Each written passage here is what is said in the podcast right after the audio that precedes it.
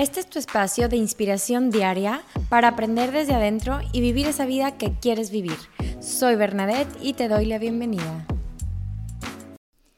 Bueno, hoy quiero hablar sobre cómo muchas veces hay ciertas cosas en nuestra vida o, sucesos, por ejemplo, una plática, una conferencia, una película, que nos abren un poco los ojos y nos dan esas ganas de cambiar y de hacer las cosas mejor y decir ahora voy a ser más saludable o ahora voy a, voy a una terapia y digo ya voy a cambiar y voy a sanar todo lo que tengo adentro y como que son esos turning points, o sea, puntos de inflexión que nos motivan hacia el cambio.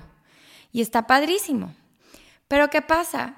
Si no lo hacemos parte de nuestra vida diaria, conectando con eso, aunque sea un momentito cada día, se nos vuelve a perder esa motivación.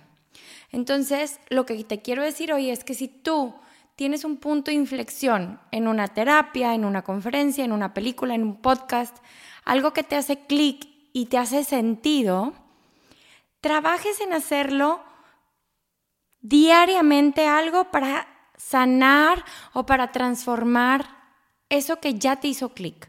Por algo te hizo clic, por algo estabas en esa conferencia, por algo escuchaste ese podcast, por algo viste esa película, por algo tuviste esa conversación. Entonces, ahora, hazlo parte de tu vida hacia eso que quieres lograr y transformar. Y se dice fácil, pero no lo es porque no estamos como en nuestros patrones de comportamiento y emocionales muy ciclados y al cerebro le gusta lo familiar, no le gusta el cambio. Entonces quiere volver otra vez a lo que ya conoce. Pero si nosotros lo hacemos parte como casi que agendado de nuestra vida, se puede cambiar ese patrón neuronal porque tenemos algo maravilloso que ya les he contado, que es la neuroplasticidad, la capacidad de nuestro cerebro de cambiar. Y eso es una noticia maravillosa para todos nosotros. Entonces, hazlo parte de tu vida. ¿Y cómo lo vas a hacer parte de tu vida? Lígalo a una rutina que ya haces. Entonces, si yo todos los días me levanto y me preparo un té o un café, Voy a ligar cada vez que prepare el café, por ejemplo, en la cafetera, voy a poner una frase que me recuerde a eso que tengo que sanar, a eso que tengo que cambiar, o a ese acto que tengo que hacer, que es a lo mejor respirar profundo cada vez que prendo la cafetera. Entonces, una vez que lo ligas a un comportamiento o un hábito que ya tienes, es más fácil recordarlo, para que nuestro cerebro se acuerde y que como ya vas a hacer el café como todos los días, ahí vas a tener el recordatorio y lo vas a recordar todas las mañanas. Lígalo a algo que ya estás haciendo.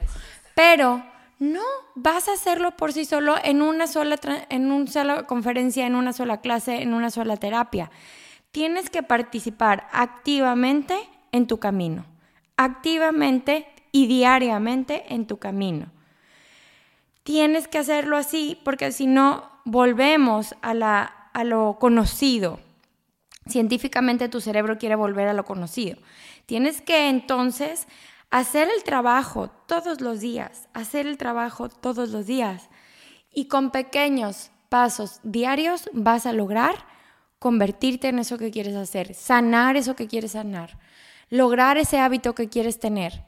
Y eso lo vas a hacer con mucha compasión y amor, pero trabajando en eso, diario y un paso a la vez, un día a la vez, one step at a time.